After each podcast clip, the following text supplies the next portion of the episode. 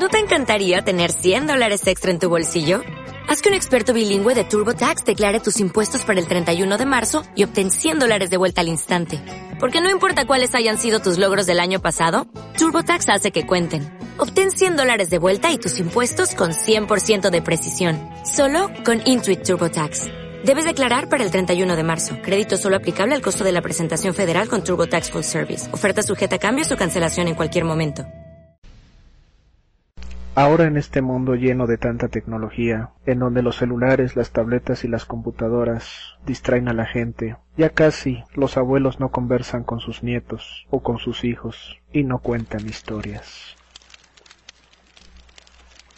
Antes de que comenzara la exploración europea en Sudamérica en el siglo XVI, un grupo de indígenas vivía sobre una amplia franja del continente, parte de una gran colección de indígenas llamados Tupí Guaraní, este grupo se llamaba a sí mismo Aba, que quiere decir hombres, comúnmente se les llamó indios guaraníes.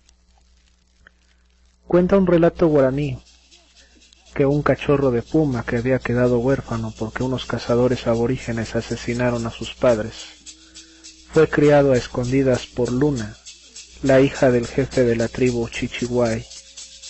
Con el tiempo, este cachorro creció y se convirtió en un majestuoso animal.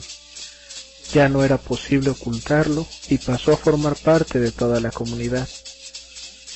La relación entre el puma y la princesa se fue convirtiendo en algo que fue tan estrecho que a donde iba ella, él la acompañaba y cuidaba de los posibles peligros.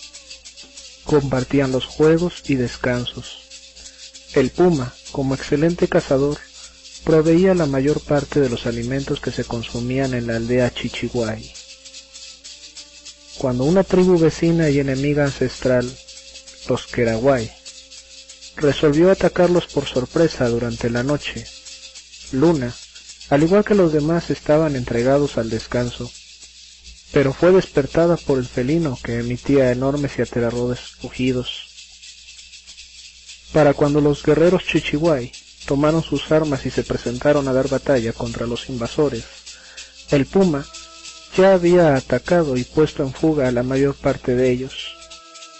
El resto, con el temor del ataque producido por ese gran gato, fue tomado prisionero o muerto por los defensores.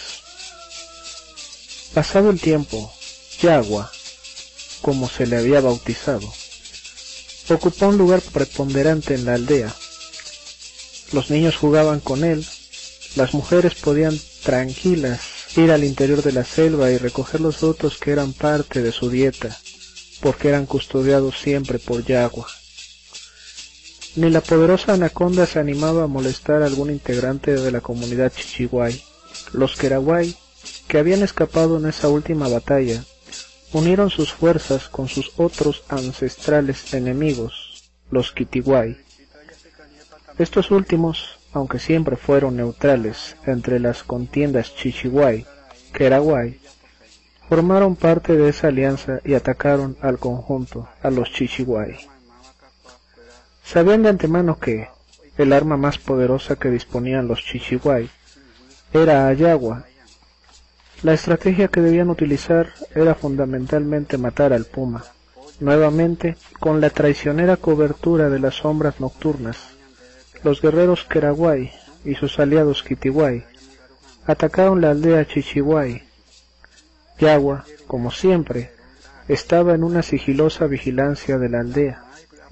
Los atacantes se dirigieron en dos grupos fuertemente armados, unos a la choza de la princesa Luna, a la que tomaron y quisieron llevarla prisionera, y los otros formaron una barrera de lanzas y flechas entre Yagua y la princesita. El puma atacó valientemente a los secuestradores de su amiga. Destrozó con sus grandes garras afiladas los cuerpos de sus enemigos. Trituró con sus enormes colmillos muchos cuellos y cabezas. Pero en el fragor de la lucha, lanceado muchas veces por los atacantes, las flechas colgaban a montones de su esbelto y fornido cuerpo. Los dardos, embebidos en curaré, que le fueron arrojados comenzaban a hacer su efecto.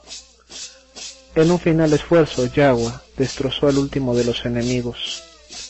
La princesa Luna había sido salvada. Herido y moribundo, se despidió de Luna y de los demás integrantes de la tribu Chichihuay con un enorme rugido en él. Expresaba a todos los integrantes de la selva, tanto humanos como animales, que debían respetar para siempre a la comunidad Chichihuay. Se dirigió al río, acompañado por Luna, y se despidió en la orilla de ella, y penetró en las aguas. Dice la leyenda que en honor a tan valeroso puma, esas transparentes aguas se convirtieron del color de su majestuosa piel. Hoy el río es de color de león, conocido como el río de la Plata, mirándolo siempre recordaremos a Yagua, el inmortal.